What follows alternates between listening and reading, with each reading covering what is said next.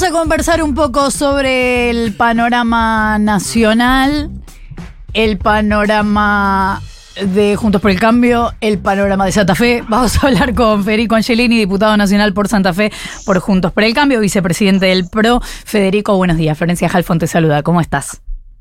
Flor, ¿cómo estás? ¡Qué temazo! Por favor. Ahí va, ¿ves? El de Uno los de los que mueve, mueve la patita. Bien, bien. Muy bien. Eh, bueno, después de haberte levantado la mañana, arre, eh, Federico, estábamos escuchando hace un ratito a Patricia Bullrich que ayer difundió este video hablando del sistema obsoleto que tiene la Argentina para votar, pero aclarando que no hubo fraude, que no se puede hablar de fraude en la Argentina. ¿Compartís esta idea y qué pensás de lo que empieza a hablarse desde hace unos días, desde la libertad avanza, medio atajándose por si pierden la elección?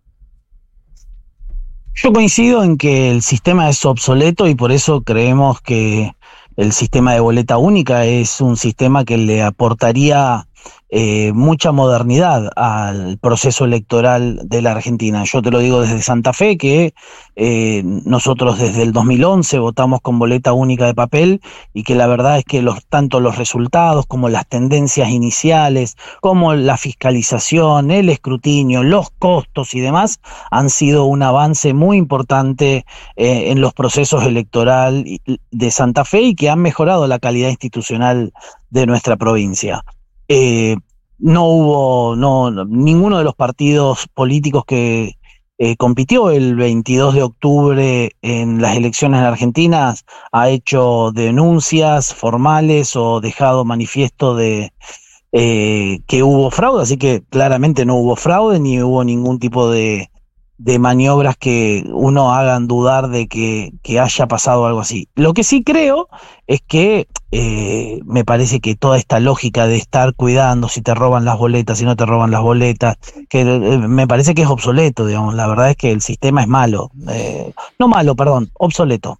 Vamos por ese, por ese lado. ¿Y qué pensás de la decisión de la Libertad Avanza de no repartir todas las boletas que sugiere la justicia?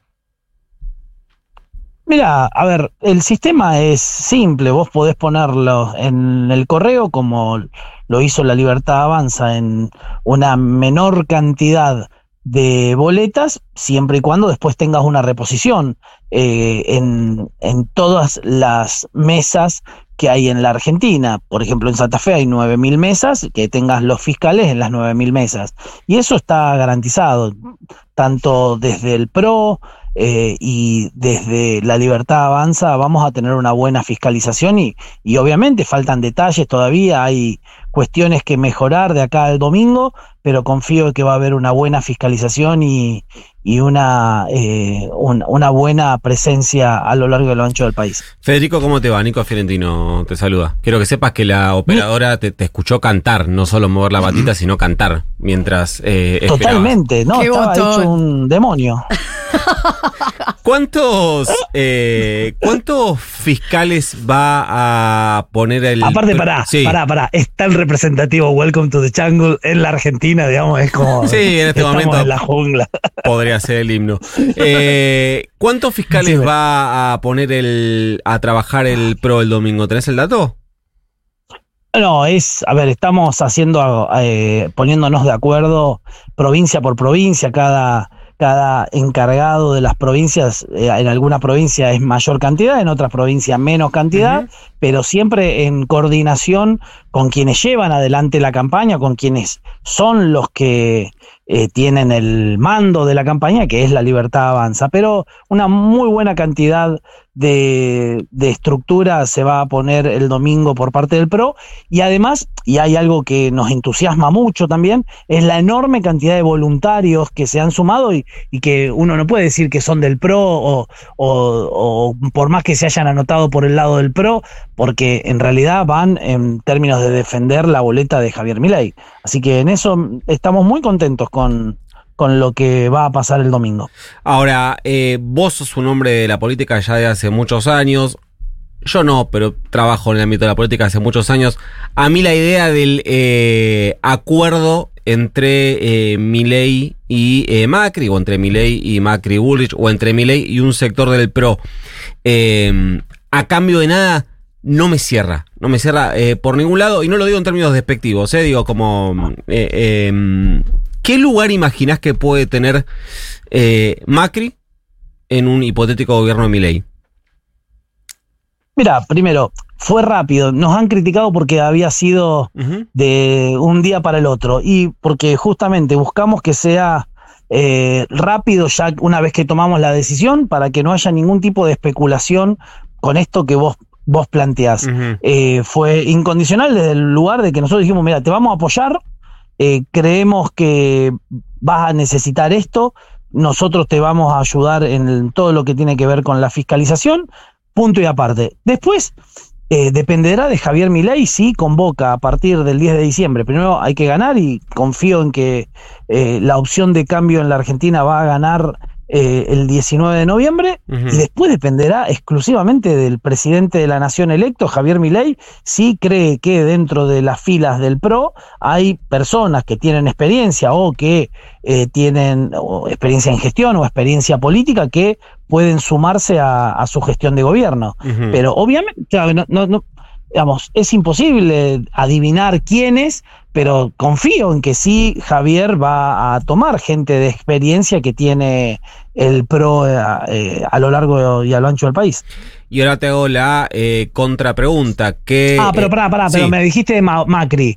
Digamos, Sí. Macri lo ha dicho muchas veces, no tiene, obviamente, no, no, no, no tiene ningún, no va a tener ningún rol ejecutivo en un futuro gobierno. Ahora, él lo ha planteado muchas veces, que a él le hubiera venido muy bien en determinados momentos tener la posibilidad de poder consultar con alguien que eh, fue a la luna y ya sabe eh, cómo es la luna, ¿entendés? Y, sabe eh, moverse en la luna. Entonces, muchas veces en el poder uno está solo y siempre es bueno tener la experiencia de alguien que ya pasó por ese lugar. Me parece que eso es un buen lugar para Mauricio Macri. Y independientemente de cómo sea el resultado de, del domingo, ¿cómo en el PRO se debe en un café, no? Sí, obviamente, y nosotros esa, esas discusiones eh, la, la pasamos para después o el post 19 de, de noviembre.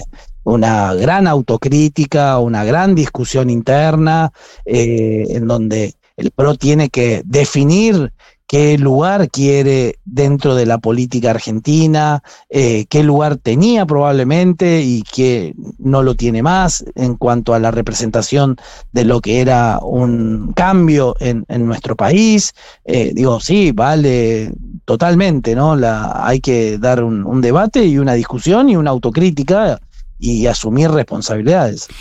Y en esa discusión que hubo durante el fin de semana entre Gerardo Morales y Mauricio Macri a todo público, mm, también va a haber una discusión en- dentro de Juntos por el Cambio para ver cómo seguir, si sigue o es una alianza que ya no va a seguir.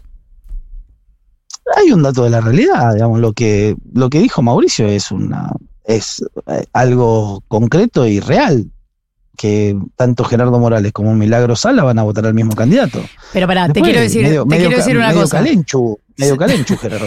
Te quiero decir una cosa. Primero que Milagro Sala eh, no vota porque está condenada, los condenados no votan, pero eh, es una chicana que podría haber sido también. Hay un montón de, no sé, el Tigre Acosta va a votar como Macri, esa pura chicana.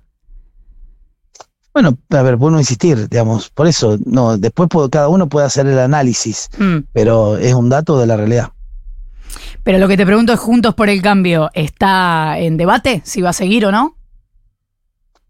Creo que Juntos por el Cambio tiene un rol muy importante a partir del 10 de diciembre en cuanto al control del gobierno que viene que nadie se quiera pasar de la raya, nadie quiera avanzar sobre las instituciones, nadie quiera eh, llevarse puesto la justicia. Eh, ojalá que todos los que tenemos un compromiso con la República, con las instituciones, con la división de poderes, a partir del 10 de diciembre, sea quien sea el presidente, cumplamos con ese mandato que nos puso la, la sociedad, ¿no? O sea, eh, que no porque me cae más simpático un candidato, le dejo hacer determinadas cosas o porque me dieron dos o tres lugares más, eh, eh, dejo hacer cualquier cosa. Desde el PRO eso no va a suceder. Nos enteraremos el domingo. Entonces, quien llega a la luna es Federico Angelini, diputado nacional por Santa Fe, por Juntos por el Cambio, vicepresidente del PRO. Gracias por habernos atendido.